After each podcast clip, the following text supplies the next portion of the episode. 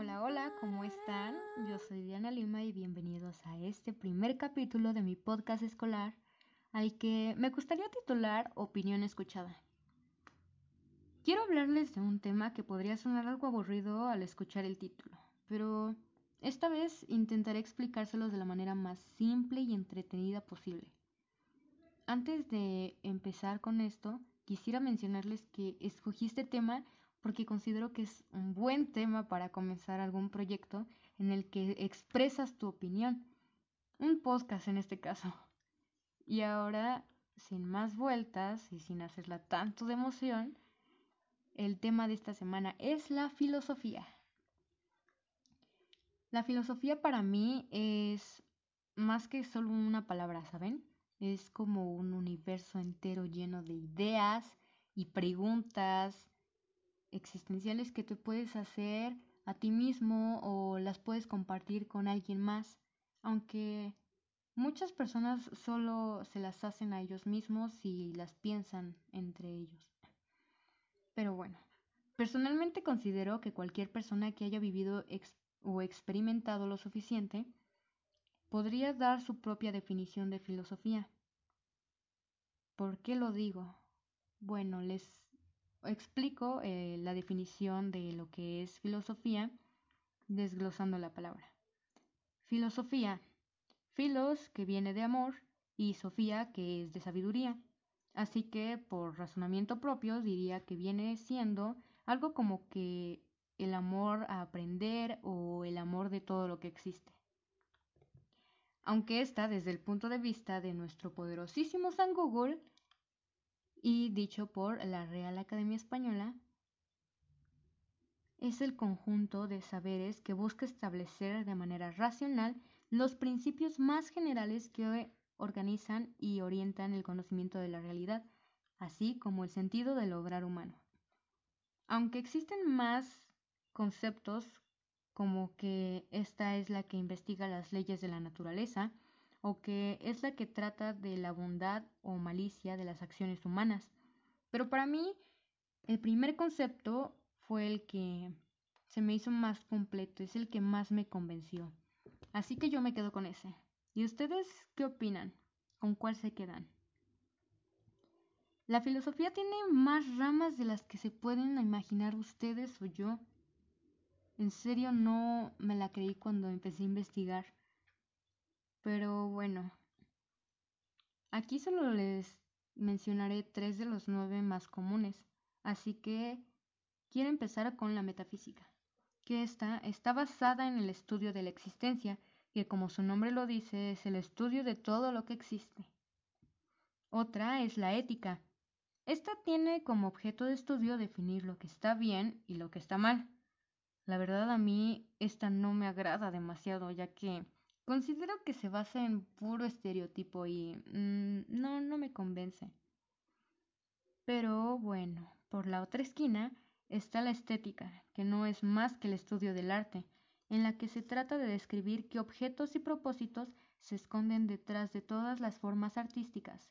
Y bueno, personalmente esta es mi favorita, ya que yo me considero una gran fan del arte. Finalmente quisiera compartirles algunas definiciones que dieron algunos filósofos eh, de lo que es filosofía. Aquí les van unas.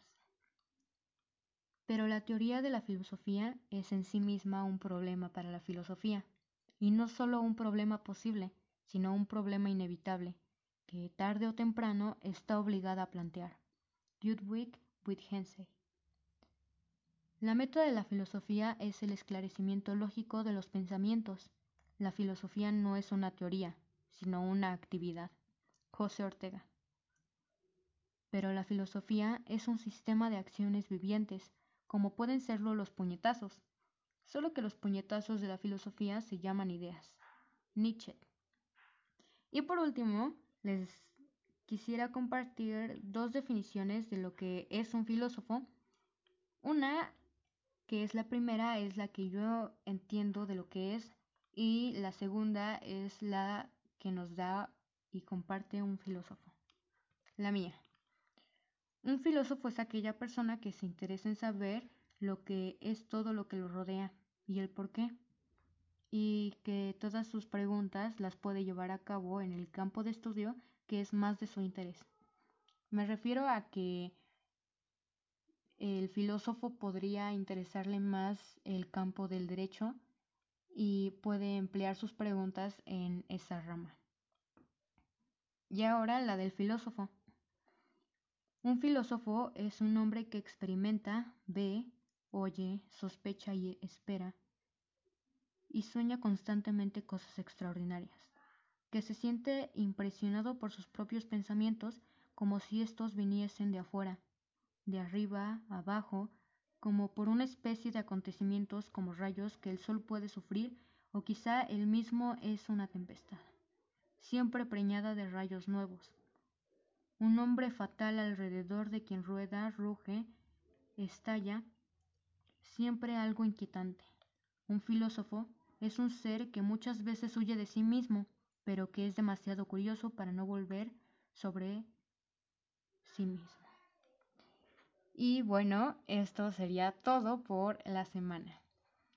Espero que les haya gustado este tema y también espero que me puedan dejar sus opiniones y comentarios para que los pueda escuchar. Hasta luego, yo soy Diana Lima. Bye.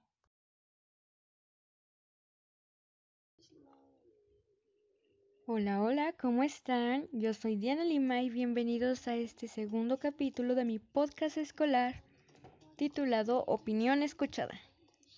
Esta semana quiero hablarles de un tema que podría sonar algo aburrido al escuchar el título, pero esta vez intentaré explicárselos de la manera más simple y entretenida posible.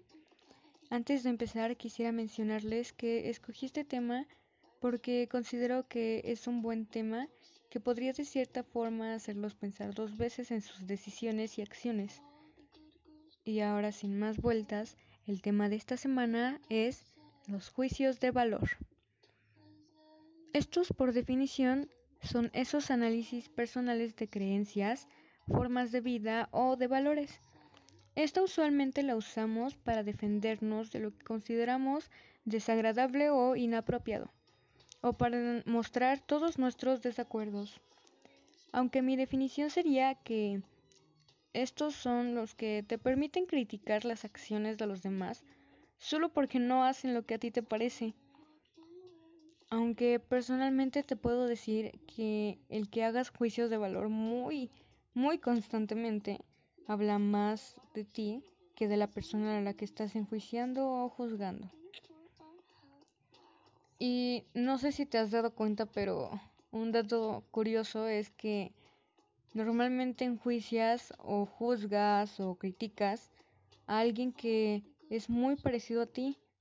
Solo ponte a observar a esa persona y pregúntate a ti mismo, ¿qué es lo que te cae mal? ¿Qué es lo que te incomoda de esa persona? Y analiza si no eres parecido, porque generalmente es por eso que criticas a las demás personas. Bueno. Esta proviene o nace del famoso ego. Sí, ego. Podría parecerte al principio, cuando escuchas esta palabra, algo como empoderamiento o amor propio. Pero no sé si lo saben, este es muy fácil de controlar. Porque este es el mismo que te permite criticar y hacerte estos juicios de valor. Bueno, te podría dar millones y millones de tips para que dejes de criticar a la gente y... Pero yo creo que lo primero que te preguntarás es ¿por qué quería controlarlo? A mí me encanta juzgar, a mí me encanta enjuiciar, pero bueno, seguro si piensas esto eres el tipo de persona a la que no, no le importan las demás opiniones, pero bueno, ese es tu problema. Yo solo quiero mostrarte e intentar abrirte los ojos con este siguiente tip, que sería, primero ve en un espejo a ti, vete en un espejo y comienza a amarte. No solo hablo físicamente, no, eso es lo de menos. Hablo de internamente.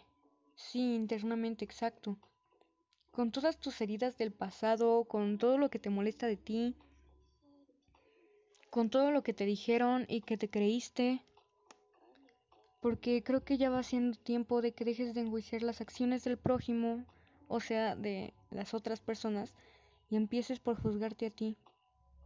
Para que un día puedas mirarte a ese espejo, a ese mismo espejo, o a la ventana de un camión, o de un carro, y puedas estar feliz de quién eres al voltearte a ver. Porque créeme que cuando empiezas a juzgarte a ti mismo, no te da tiempo de mirar hacia los demás espacios que según tu ego te hacen sentir incómodo. Y bueno, solo quería comentarles eso. Es investigando, yo considero que los juicios de valor van ligados, muy ligados al amor propio, ya que si tienes amor propio y sabes controlar estos juicios de valor y este ego horrible, yo considero que vas a crecer como persona y te va a gustar esa persona que vas a ser o que ya eres. Pero bueno, gracias por escucharme. Yo soy Diana Lima y espero que dejen sus opiniones para poder escucharlas. Bye.